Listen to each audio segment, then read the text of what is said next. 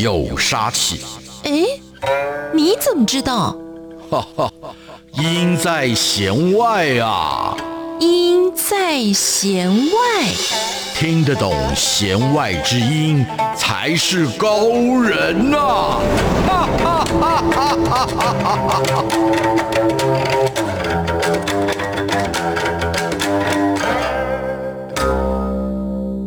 让听音乐不再只是听表面。大家好，我是谭志毅，用音乐带您走进心里面。大家好，我是戴胜峰。让我们一起来进行今天的弦外之音。戴老师，你本身呢是这个心理方面的专家，又在大学担任教授的工作。那你现在在主持广播节目，大家怎么看你呢？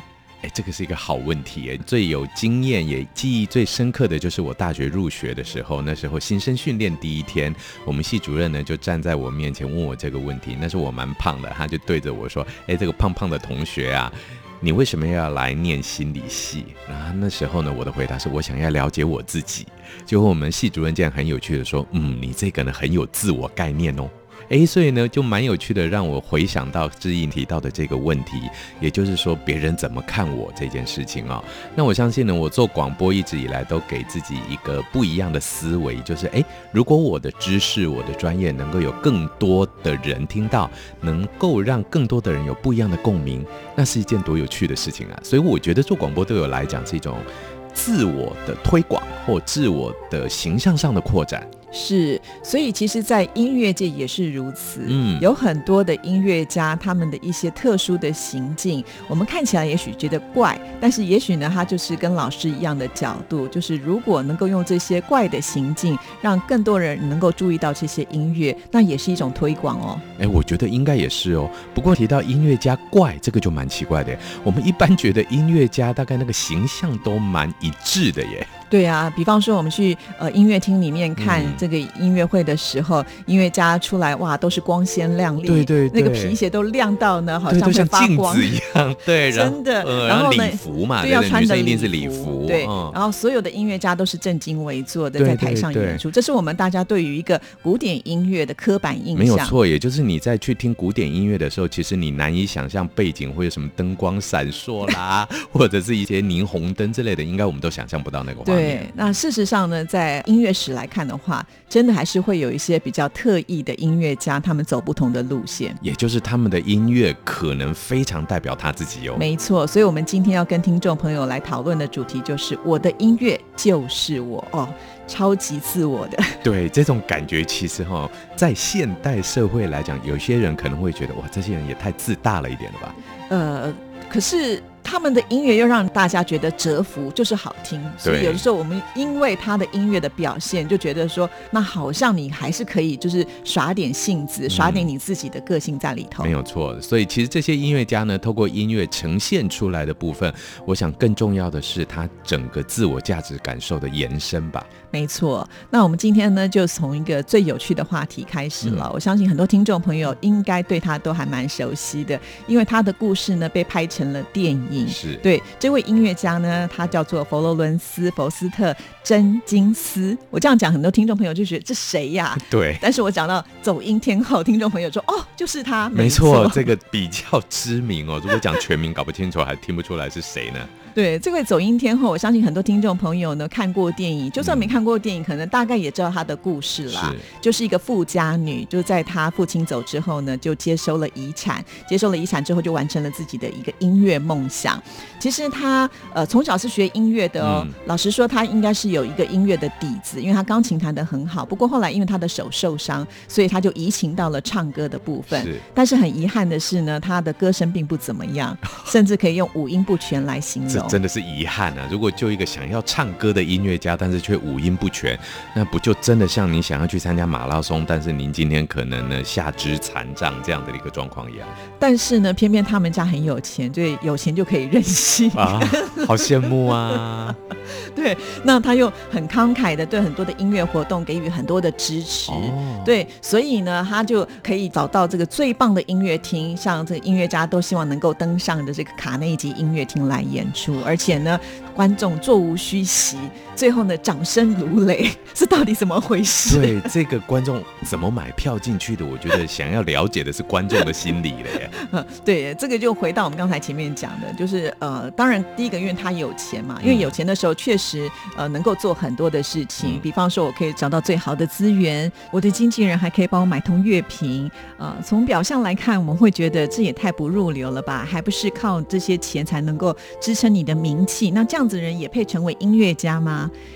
看完之后，其实还会有另外一个想法哦。以前我们会觉得，呃，登上这些音乐大舞台的人，要么不就是天才，要么呢就是完美型的这些音乐家，他才有机会。那对于普罗大众，或者是像走音天后这样的人，也许不完美，但是并不代表他不能够追求自己的梦想啊。至少他对于唱歌的那个热情是没有办法被磨灭的。对，我觉得他给予的这种鼓励啦、激励的作用，真的是非常的大哦。所以呢，其实呢，人在追梦，在完成自我的这个过程中呢，其实是会有无与伦比的力量的。真的，所以他有说了一句名言呢，我觉得说的非常的好，叫做“人们可以说我唱的不好，但是没有人可以说我没有唱过。”啊，这句话真的很棒哎！对、嗯、他不在乎别人怎么评价我，嗯、那重点是我忠于我自己，我就是要站在那个舞台上唱歌，我真的唱了，你没有话说。对，对所以我真的唱了，至于好不好听，那是你的耳朵来决定的。所以从心理层面来看的话，我觉得他是蛮勇敢的。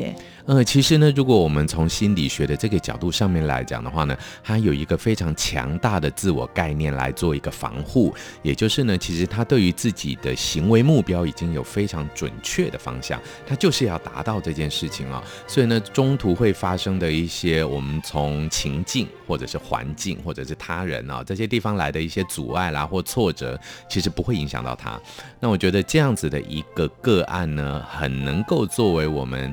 尤其对青少年来讲啊，我们都知道青少年很多时候呢会比较希望得到别人的认同啦、别人的掌声，所以比方网络上面就会很希望有人按赞啦、嗯、留言啦等等的类似这样子的一个容易随波逐流的行为来讲的话呢，我觉得这个走音天后会是一个很好的榜样，告诉我们说，我们只要努力自己做得好，其实就像这样一句话讲的很对，叫做“花若盛开，蝴蝶自来”这样的一个概念。是好，那我们现在呢就来听听他的作品啊。也许听众朋友就说：“哈，这样子也能够出专辑？”没错，他当时还录了不少的唱片嘞。欸、对，那我们来听的就是大家很熟悉的。特别挑这首的原因，就是因为你对原来的旋律跟原来的那个完美的唱法应该有很深刻的印象，但是对比之下的时候，你就不得不称赞他的勇气了。那就是莫扎特的《魔笛夜后》当中的最经典的那一段，最具有表现性的一条。对，说实在，要当一个女高音就不容易了，要当花腔女高音，也就是说。在那个高音群上面的时候，还要做很多特殊的技巧跟表情，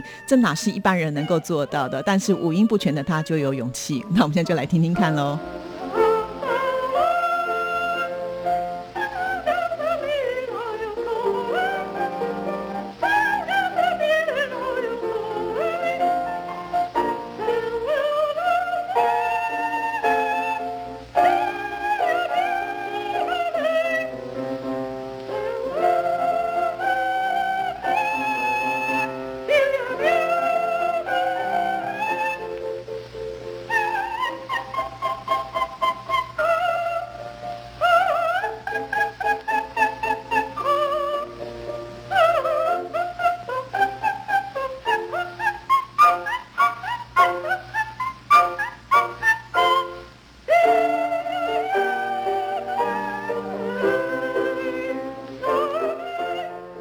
那不好意思，能够全部播完了，因为觉得会担心听众朋友忍不住想要 转台。等一下转台，所以我们还是尽量啦。这个，换句话来讲，曲高和寡，大概就是这个意思吧。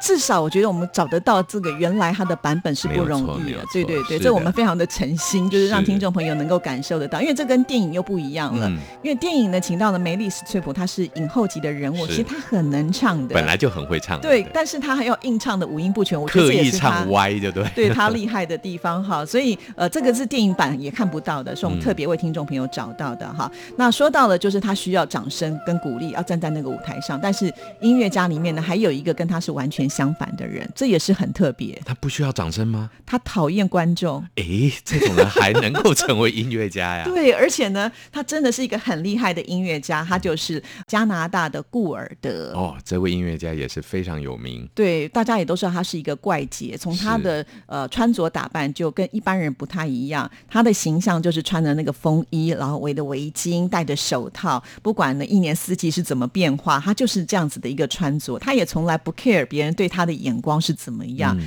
甚至呢，他在台上表演钢琴的时候，他的钢琴椅子啊，就跟一般的椅子是不一样。而且他之前去演出的时候，他就一定要带那张椅子，因为那张椅子的那个四个角，感觉好像是被砍掉了三分之二。哎，那这样不是变得矮矮的一个椅子？没错，他就蜷缩在那个矮矮的椅子上面来弹钢琴。哦，所以整个就有点像是一个跪坐在那里那种感觉喽。对呀、啊，我们就觉得很奇怪，因为学过钢琴的人都知道，老师一定会先要求你的姿势要标准，对对对，然后对你的手要怎么摆才能够呢对对对掌握这个琴键。是是，他完全可以说是颠覆了这一些做法，但是他又能够弹得非常非常的好，嗯、甚至呢，因为他的演奏呢，让巴哈的《郭德堡变奏曲》呢一炮而红。本来呢，这个没有人要听的音乐，觉得很单调很无聊，可是他一弹之后，大家就觉得哇，这是神曲啊！嗯，所以你又不得不佩服他的这个演奏的一个技巧。所以他的演绎能力非常强。是的，没错，对。那演绎能力这么强，大家就喜欢听他演出啊。没错。但是他不是这么想，因为他觉得呃观众呢很吵啦，会影响到他的演出啊。他甚至呢还提出了一个计划，这个计划叫做关于废除鼓掌以及一切展示行为，以消减观众的反应对艺术家的影响。哎，这很奇特哎。对。消减，也就是废除掌声，那就是整场安静就对了。我们就坐在那边，观众就坐在那边，从头到尾听完了走人这样。可是音乐家在台上不就是希望有更多的掌声能够、啊？而且如果没掌声，不是很无聊吗？对于我们正常人来讲，应该是这样。对对对很多人都说是台下呢要有很多的互动，台上才会有热情，越来越热情起来。对对对。哎，没想到这一位音乐家他不喜欢啊。对啊，所以他到底是一个什么样的心态呢？嗯，我觉得如果从这个角度上面来讲，的确啊、哦，我相信呢，他对于音乐的执着度，还音乐的演绎能力这件事情呢，可能会让他在我们演奏音乐的时候，就是他本人呢会把所有的注意力放在音乐本身上面。那的确，这时候如果有任何一点点的嘈杂的声音呢，或者是一些干扰，其实对于他音乐的完美性都会有影响。那就像志毅刚刚提到，他对于穿着也不会在乎别人的想法，我喜欢穿这个就是这个，所以其实他有一个坚持的感觉。那另外呢，比方说他把这个我们钢琴脚锯短，让他觉得好像整个全身是蜷缩在钢琴前面的时候，其实我们甚至可以这么解读，其实他对于钢琴或者对于他的演奏工具这件事情呢，是非常有神圣的感觉的，也就是。呢，我甚至愿意为了这样的一个完美的演奏乐器呢，我改变我的姿势，让它有最好的发声的方法出来。我觉得这些思维呢，可能都让我们更进一步的去挖掘他心理状态的时候呢，可以体会到顾尔德他对于整个音乐完美呈现这六个字的坚持。所以呢，在他的自我概念里面呢，他的完美性，这是一个毋庸置疑。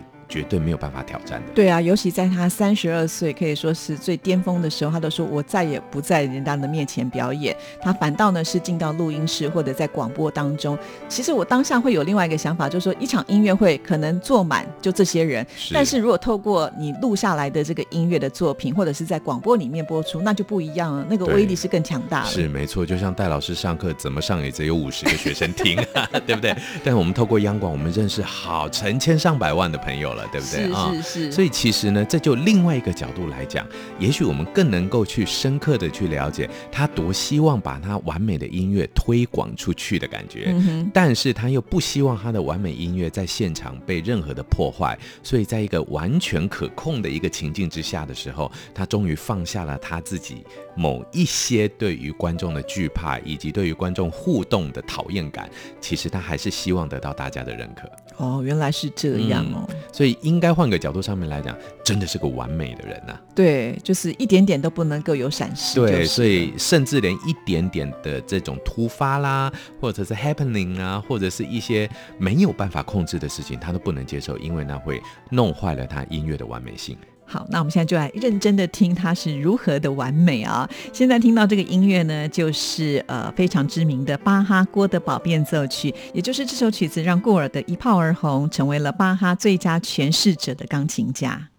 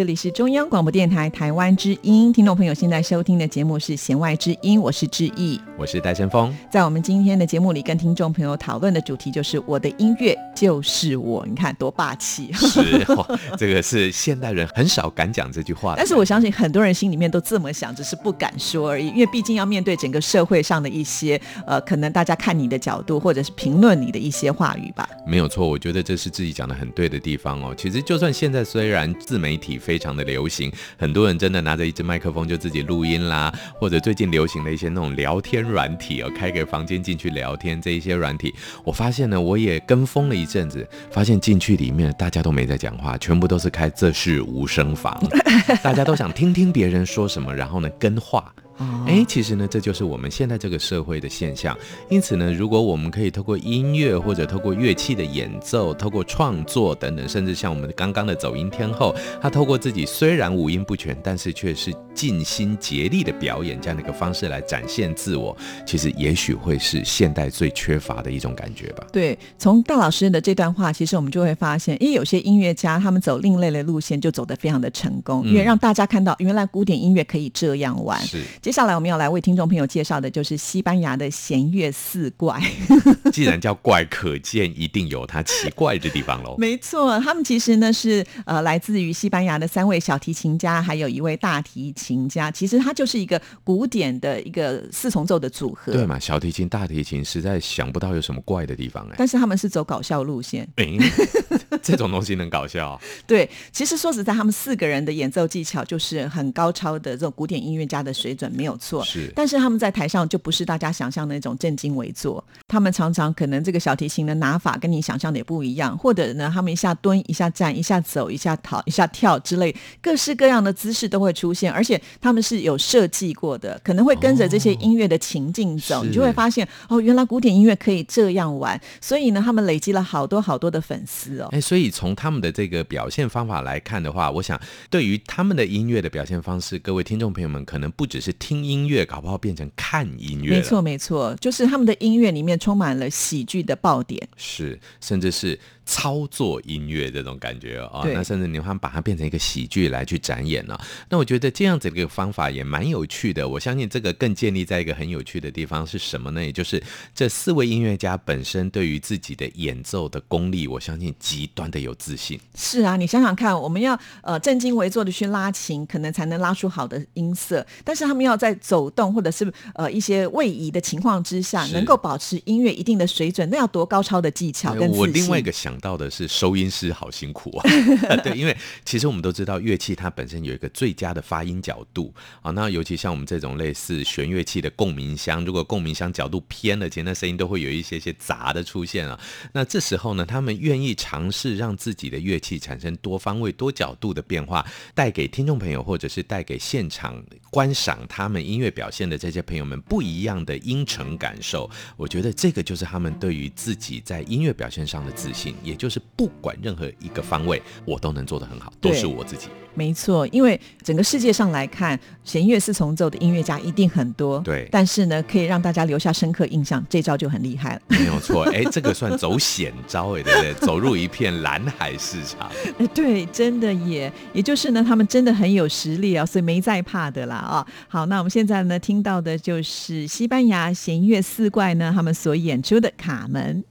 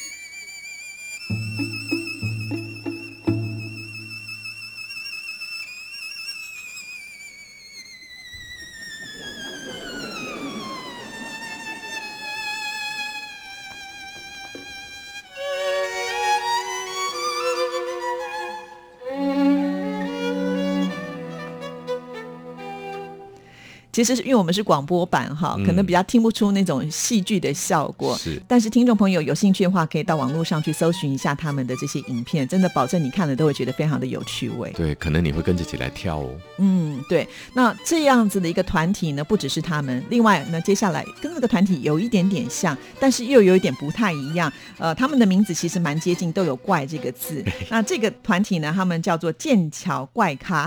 哎，所以都是怪咯。那到底从从四怪到怪咖，这个感觉升级了耶。对呀、啊，因为这个怪咖他们是两个人的组合。嗯、那为什么会叫做剑桥怪咖？就是因为这两个音乐家，他们都是来自于剑桥大学的高材生。哇，这是本身也是学霸就对了。对，其中一位团员呢，就是著名的直笛古乐演奏大师，他的名字叫做迈克尔科普利。他真的很厉害，一个人呢就可以玩四十多种的木管的乐器。哇，光这个就已经怪咖了。真的。那另外一位呢，伊恩摩尔，他。他是管风琴还有这个手风琴的演奏者，同时他也是合唱团的一个指挥啊。那他们两个人呢，在一起的组合最特别的就是他们会使用一些不是乐器的乐器来演奏。什么叫不是乐器的乐器？比方说，他们会拿一个橡胶的鳟鱼，其实它本来是一个玩具，但是呢，他们居然能够吹得出旋律。哎，所以其实他就是拿日常生活随手拿到你根本不觉得它会有任何演奏效果的物品，然后让它呢转变成为音乐的素材。是，像木屐，荷兰木屐我们看过吧？哦，那不是咔咔咔用的吗？它可以拿来吹。木屐怎么吹？他们？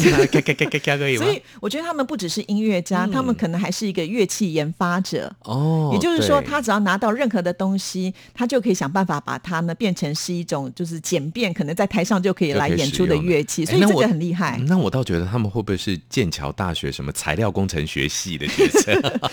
应该是没有啦。但是迈克尔科普利呢，他是音乐学跟语言学的双博士，哎，哇，所以喽，真的是非常厉害，哎。嗯所以其实呢，应该这样讲，我们可以合理的说，我们身边有好多的东西啊，其实都是可以发出声音的。其实，在我们中国传统来讲，想必大家也都知道有所谓的竹笛嘛，啊、嗯，或者有人用树叶吹出很多的声音，还有人用锯子去拉对拉铁的那个啊，拉琴那种剧情之类的啊。所以呢，其实这些呢，都代表了我们原先其实音乐就是一个充满创意的自我展现。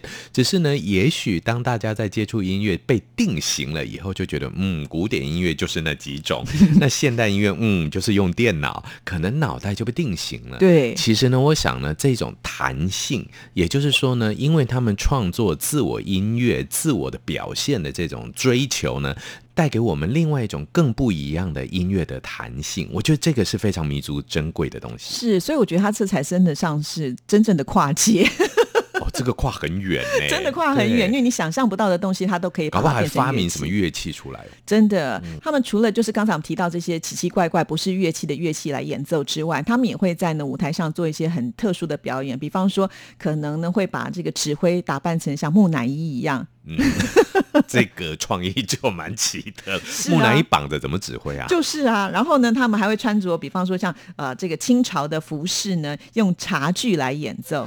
哦，这个也很有趣耶。是，就是你想象不到的一些奇奇怪怪的画面都会呈现。也许你会觉得啊，这样好哗众取宠。错喽，事实上他跟很多古典的这些呃有名厂牌的唱片公司来合作，录制了很多的专辑，甚至呢，他们还会邀请到皇家的音乐厅来为女王演奏，哎，所以其实他们的音乐一定是备受肯定的。当然，当然，嗯，所以这又是一个很奇特的现象。对，所以呢，其实呢，换个角度上面来讲，当我们在展现自我的过程中呢，一定会得到一些杂音或者是质疑。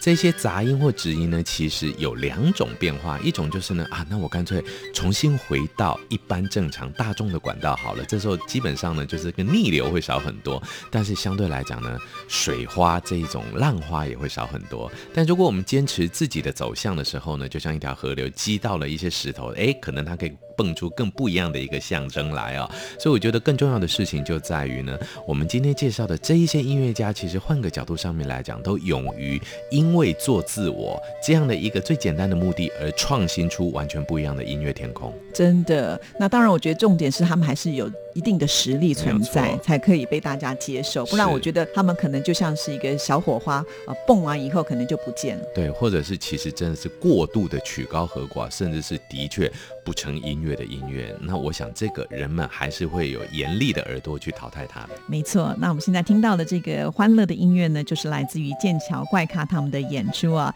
其实这些曲子都是大家耳熟能详的古典音乐，透过他们的巧思编排之后呢，让小朋友一听。都非常的喜欢，甚至会爱上古典音乐。这些奇奇怪怪的吹奏乐器呢，也让古典音乐变得很生活了。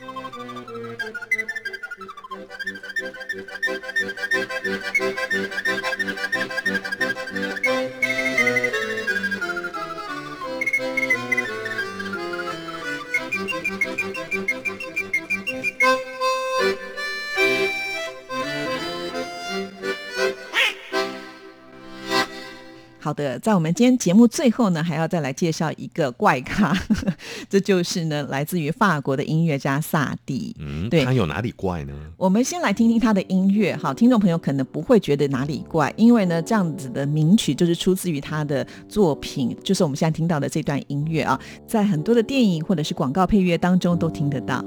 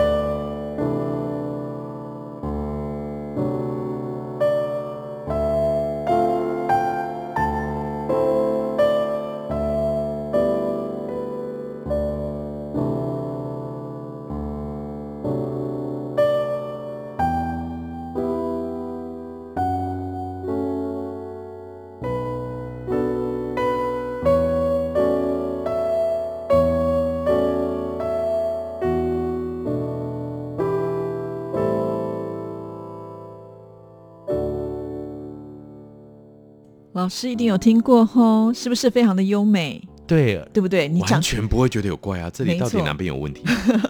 没有问题，真的一点问题都没有。但是听众朋友可能不知道哦，这首曲子的曲名叫做《裸体歌舞》。诶。对，裸体歌舞为什么会是这样呢？原来是萨蒂亚，他看到古代的，就是装水的那个壶子上面呢，有描绘了一个祭典。这个祭典其实就是古希腊为了要赞美阿波罗神，所以呢，召集了许多的青少年，让他们裸体跳舞，所以这是一个祭典的仪式。哦，对，原来来源是这个。嗯，但是他的有些行径很怪，是因为在他的作品当中呢，就找得到用音乐来讽刺别人。哦，所以他是用音乐来说故事，但这个故事可能有点负面，对有点诙谐，有点调侃的意味喽。是，那我想最主要的原因就是。因为这位萨蒂呢，他呃，当时他是一个新人要冒出来的时候，在那个年代刚好在法国有另外两个非常厉害的音乐家，就是拉威尔跟德布西啊，这个很有名啊。对，当时呢，他们可以说是提到法国音乐家，大家就第一个会联想到他们。所以对于年轻的萨蒂来说呢，德布西、拉威威尔的音乐呢，都觉得好像呢太过严谨跟矫作，有点高不可攀。所以呢，萨蒂就联合了法国的另外五位音乐家，就组成了在。音乐史上非常有名的六人帮，那他们就是希望能够来提倡回归简朴，是以自然素雅来表明新的法国音乐。哎，所以呢，其实他们本身来讲，也就是希望能够在当时的法国音乐界呢，走出不一样的一个色彩。而这个不一样的色彩，其实意外的反而是回归法国文化本体的这种色彩。是，可是他的音乐作品，我们大家又很难分析。就像我们刚刚听到，明明就是非常完美的旋律，你会觉得啊，这么优美，这个人应该是呢和蔼可亲，对不对？是那种温柔的暖男。但是呢，在他的音乐作品当中呢，有很多其实是大家。匪夷所思的，比方说，很多人在创作音乐的时候，会有一些线索，让接下来要演奏的人会比较了解，而这里该大声或者小声，会有一些表情符号，而且呢是会有这个专有名词的嘛。但是呢，萨蒂啊，他会用疑问打开你的头，自己动脑筋想，用这些呢，呃，有说等于没有说的形容词，看到这样子要弹琴的人，应该不知道要怎么弹奏吧？不太有人看得懂。对，就是我们没有办法去揣测他到底要传达的意思是什么。是，那这个在心理学来讲的话，他到底想要做的是什么呢？其实我觉得这个更重要的一件事情是呢，我相信这个萨蒂他希望未来的演奏者呢，在拿到他的谱的时候是用心去感受他的，也就是呢，跟我的心理同调之后，你才能把我的音乐演奏出来，而不是大小声。我们换个角度上面来讲。大小声，因为你的大声是不一定是我的大声，你的小声不一定是我的小声，所以呢，我们每一次就像我的小孩现在在学音乐表现，我就时常听到老师会骂我的小孩说这里不够大声，那我小孩就死命的拉，但是拉到后来就破音了，然后老师就会说。我没叫你那么大声，那小孩就很挫折。那你到底要哪个大声？那个标准很难想象。对，所以大小声这种绝对式的写法，其实呢还是有它的不客观的部分在。那我觉得呢，萨蒂他在这样的一个相对比较主观的表现上的时候，其实反而是一种尊重的感觉。就是如果你愿意把你的心打开，把你的头打开，把你的脑打开，跟我用一样的感情进入我的音乐里面的时候，你就成为我，你就可以把我。表现的跟我一样的好哦，那我觉得要必须跟他有差不多 level 的人才有办法达到这个境界啊。对，不管音乐技能有没有那么好，或者是呢，其实最重要的在哪里呢？